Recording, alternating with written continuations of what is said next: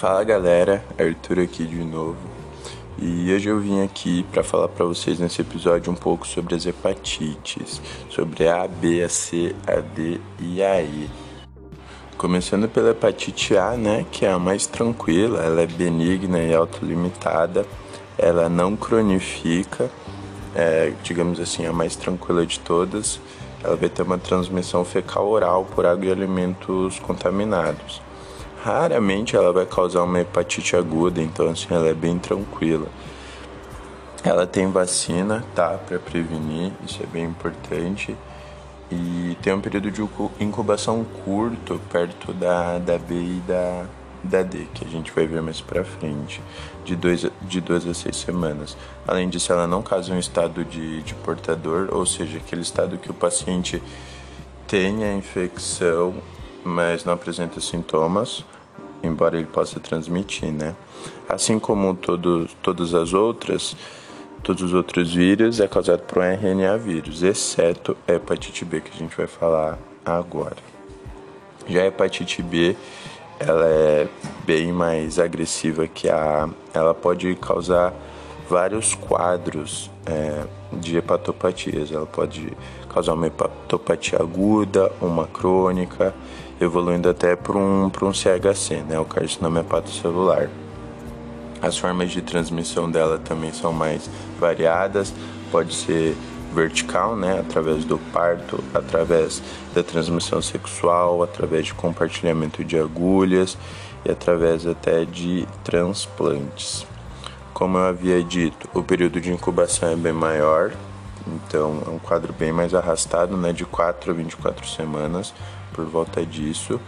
Também tem vacina, isso é bem bom e curiosamente a, a vacina também é eficaz contra o vírus da hepatite D.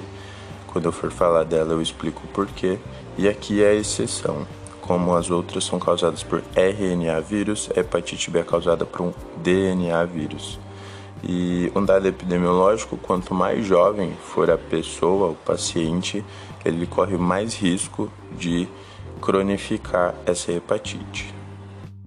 Já a hepatite C, que na minha opinião é a mais famosa de todas, digamos assim, ela se cronifica em 80% dos casos. Basicamente só se conhece formas crônicas da hepatite C em 20% desses casos é, o paciente vai, vai cursar com uma cirrose, então é um quadro grave, tá?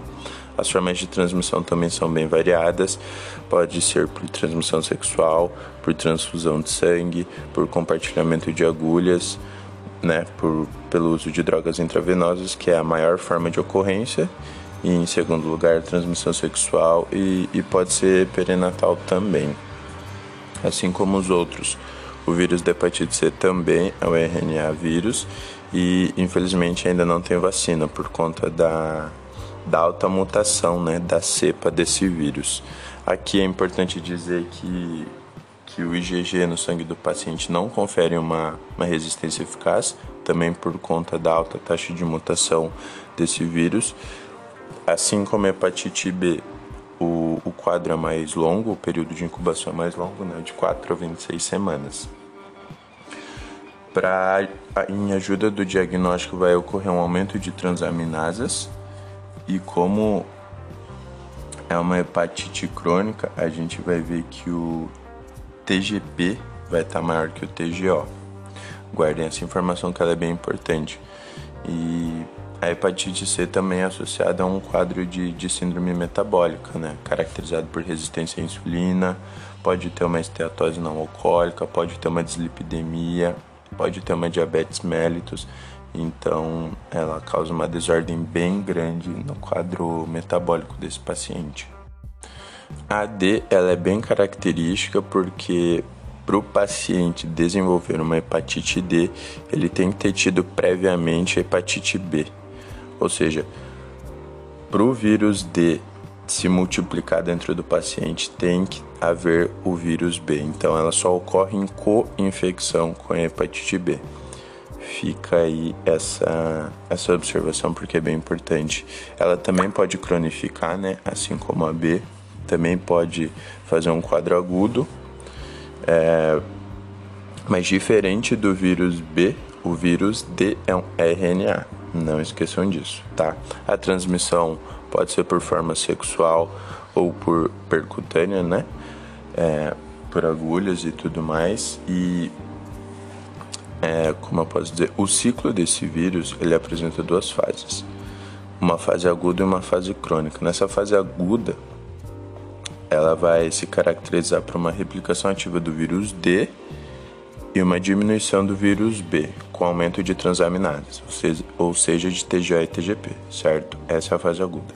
Já a fase crônica ocorre o contrário, ocorre uma diminuição na replicação do vírus D e um aumento da replicação do vírus B, podendo evoluir para uma cirrose ou para um CHC, né? Que é o carcinoma hepatocelular.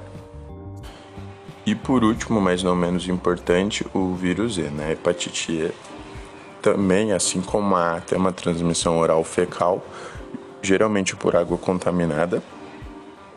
Ela é considerada uma zoonose, tá? Ela pode ser transmitida por cães, gatos e até pelo macaco, assim como as outras. É um RNA vírus e diferente das outras, ela apresenta uma maior mortalidade em gestantes. Isso é bem triste, né? Ela não cronifica, tá? Ela só vai se cronificar em um caso. Em qual caso? Em imunodeprimidos. Guardem essa informação, porque eu já vi que cai bastante em prova.